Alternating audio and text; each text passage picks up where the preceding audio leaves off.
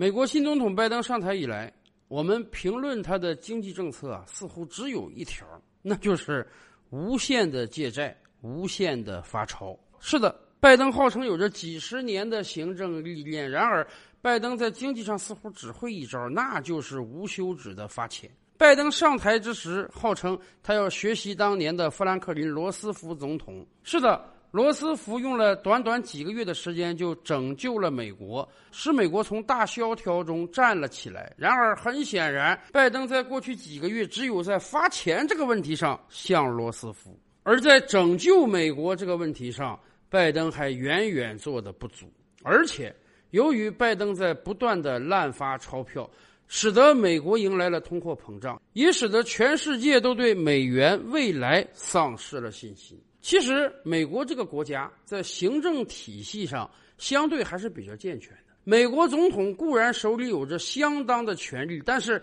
他的很多权力是遭到国会制约的。咱们就说举债这个问题上吧。表面上看呢，美国拥有着铸币权，只要美国政府愿意，它可以随时随地印出天量的美元来。甚至经常有人说：“哎，美国不是借了很多债吗？干脆美国政府把美元印出来还债就算了吧。”哎，不是这么简单的。美国总统的行政权力是受到国会的广泛制约的。咱们就说借债这一个问题上吧，总统管花钱，国会要看住你花钱的手。以往美国国会是如何制约总统花钱的呢？人家有一个债务上限，什么意思？你美国总统可以借债来消费，借债来刺激生产、刺激经济，但是你这个借债数量不能无限制啊！你不能想借多少钱就借多少钱啊！借债的总上限，国会是给你规定好了的。这就好比于国会给了美国总统一张信用卡，这个信用卡是有额度的，超过额度是不允许的。但是最近几年，美国一直是多事之秋啊。又是这个战争，又是疫情，又是经济不好，所以美国政府一直在谋求近乎于无限的借债能力。大概在两三年之前吧，二零一九年的时候，国会给美国政府定的借债上限呢是二十二万亿美元，这个数值已经挺高了。要知道，当年美国的 GDP 总量也不过才二十万亿美元，国会已经允许美国总统借超过 GDP 的钱了。然而，即便这样也不够，于是，在特朗普的运作之下呢，美国国会通过了一个决议，暂停借债上限。什么意思？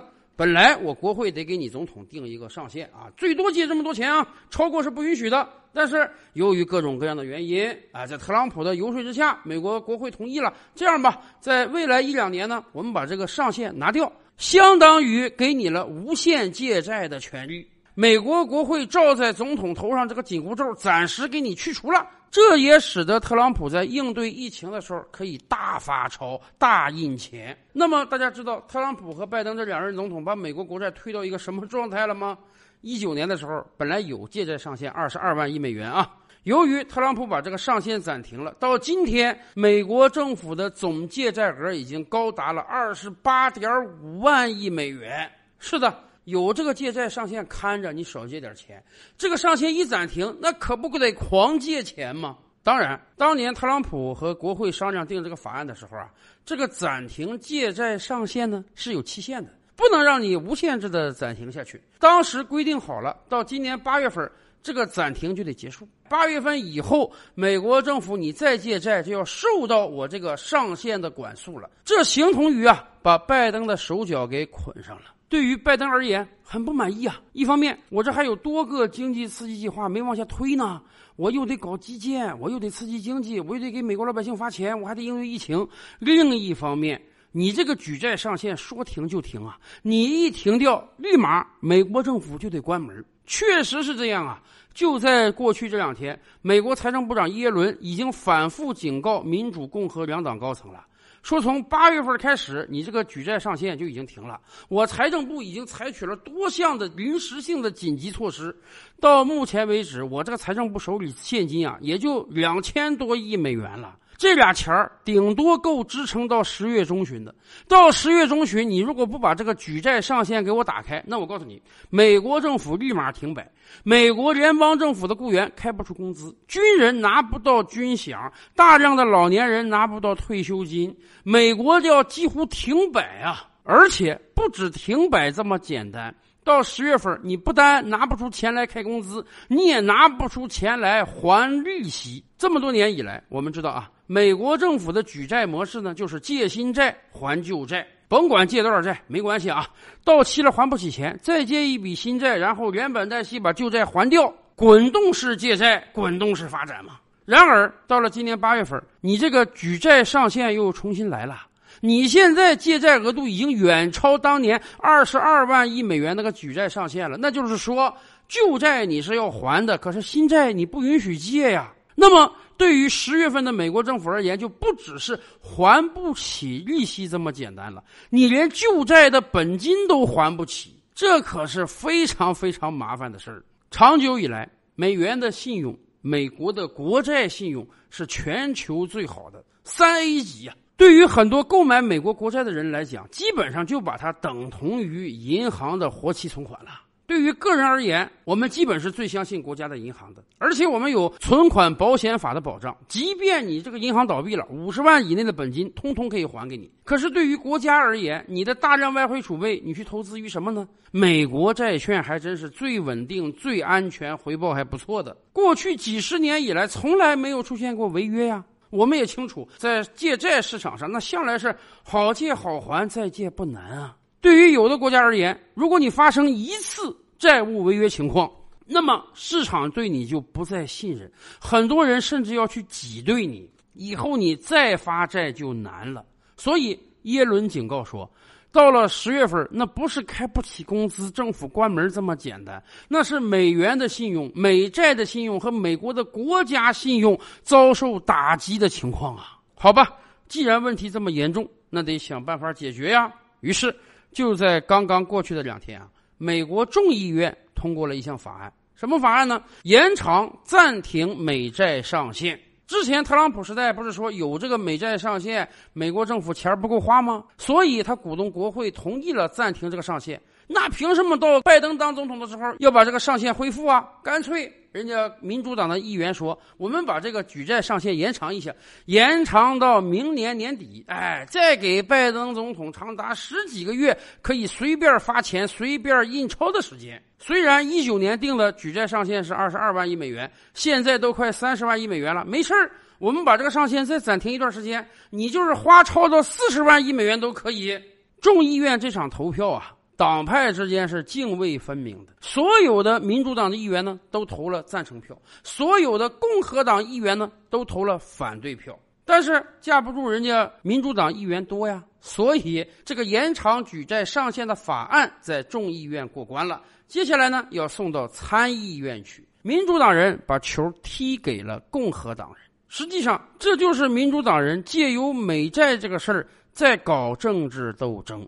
为什么这么说呢？对于共和党人而言，他们是非常不愿意提高这个举债上限的，哪怕延长都不行。今天拜登你提出了一个又一个经济刺激计划，未来十年美国将借更多的债，共和党人对此是非常反感的，而且。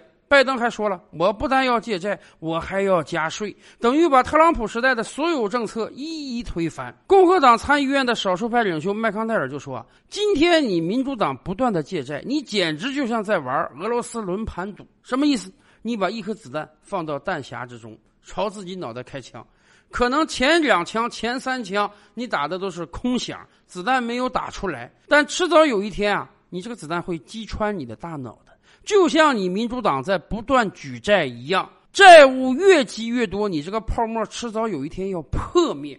所以共和党人不愿意承担这个罪名。但是反过来讲，今天民主党已经把球踢给共和党了。这个法案要在参议院过会才可以。参议院今天啊，民主党人占多数，人家有五十一票。但问题是，根据美国相关法律规定。这样重大的议案需要得到六十票以上的支持才可以，也就是说，民主党人至少要说服超过九个共和党人投赞成票。而显然，到目前为止，共和党这边相对还是比较团结的，能支持民主党这个法案的可能性不大。那么好了，如果说共和党在参议院表决的时候，通通的投反对票，让这个法案不过。民主党就可以堂而皇之的告诉美国老百姓：你们看到了吧？未来让美国名誉扫地的，那不是我们民主党人，那是共和党人。他们在位的时候搞了这个举债上限，借了这么多国债，哎，他们一下台，我们要多借债，他们不让了，导致美国政府手里没有钱，导致美国联邦政府要关门，导致老百姓没有工资开，军人没有军饷拿。老人没有退休金，导致美国在国际市场上信用被降级，借债也不好借。所以，我们说，民主党是在借由美债这个问题，在对共和党进行攻击。所以，共和党面临两难境界啊！我支持这个法案还是不支持？不支持，将来美债出事，屎盆子通通得扣到共和党身上；支持的话，那你等于放开了拜登的手脚，让他在未来十几个月的时间里可以随便借债，不需要再顾及美债上限。其实，正像很多经济学家指出的那样，美国国会手里美债上限这个武器啊，表面上看。是为了制约美国政府不要多花钱、不要滥印钞的，但实际上这根本就是政治斗争的工具而已。在过往的几十年，美债上限被不断的提高，即便不能提高，大家看到了吧？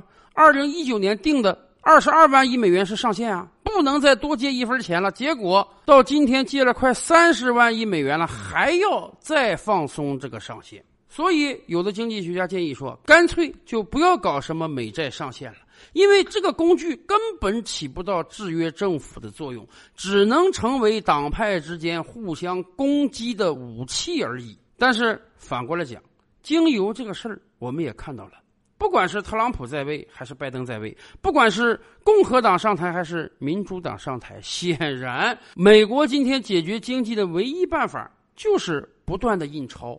不断的借债了，正像美国财政部长耶伦说的那样，你现在如果敢不借钞，美国经济立马就崩盘，美国国家信用马上就降级，这是谁都承担不了的后果。那么好吧，那就只能不断的多借债了，哪怕这个债务总额超过三十万亿美元，超过四十万亿美元呢？要知道。这个世界上不是还有一个国家债务总量已经超过 GDP 的百分之两百了吗？所以有些美国人可能觉得，他们即便再借下去，问题也不大。可是正像麦康奈尔说的那样，这就是一场俄罗斯轮盘赌啊！现在你可能是在开第一枪，没问题，子弹没有打出来。但是随着你借债的不断增多，那个子弹它总有出膛的一刻呀。